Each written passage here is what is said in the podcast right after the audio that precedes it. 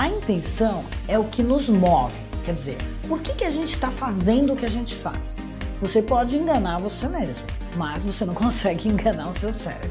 A cada ação que a gente tem consciência ou não, você terá uma reação.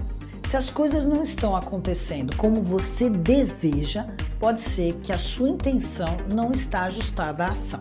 Por exemplo, um profissional se esforça todos os dias, estuda muito, faz hora extra, sempre está disponível para a empresa, mas aí na hora da promoção é outro cara que vai e não você. Injusto, né? Você deve estar tá pensando. O que é que deu errado? Quando eu começo a conversar com as pessoas no meu processo, eu consigo diagnosticar o que exatamente está dando errado. E em muitos casos, eu te asseguro, é a intenção das ações que não estão muito claras. Esse profissional ele se desdobra, mas a intenção não é legítima, sabe? Não é a vontade que ele tem de ajudar o próximo. Na verdade, alguns querem só aparecer, sabe? Autoestima baixa, mostrar que é bom. E as pessoas que estão em volta acabam percebendo que esse esforço é artificial. E por isso, embora ele queira ajudar, as pessoas estão vendo né, que não é do fundo do coração, né, não é do sentimento. Ele acaba ele fazendo isso e as pessoas né, não reconhecem.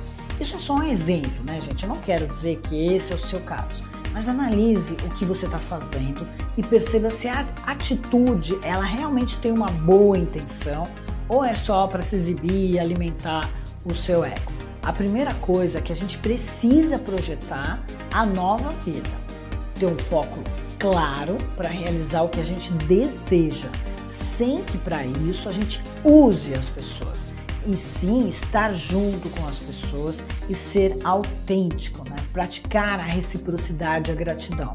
É isso que eu digo de intenção, que é a melhor possível. Aí a outra pergunta que eu faço é a seguinte: como é que as pessoas percebem, Marinês, que a minha intenção não é verdadeira? Né? Primeiro, porque todos nós temos um neurônio espelho. Então, se ela tem um neurônio espelho, é aquela situação que você olha e fala assim: nossa, essa pessoa está parecendo tão falsa, nossa, tem alguma coisa errada aí. Né? Então, quando a gente treina a nossa mente por meio das ferramentas, a gente acaba tendo muito mais perspicácia para detectar mentiras, más intenções.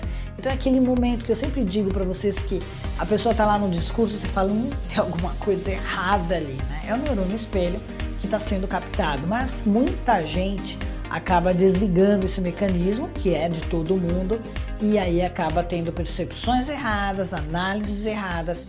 Então não perca os próximos pilares, eu vou falar nos demais vídeos.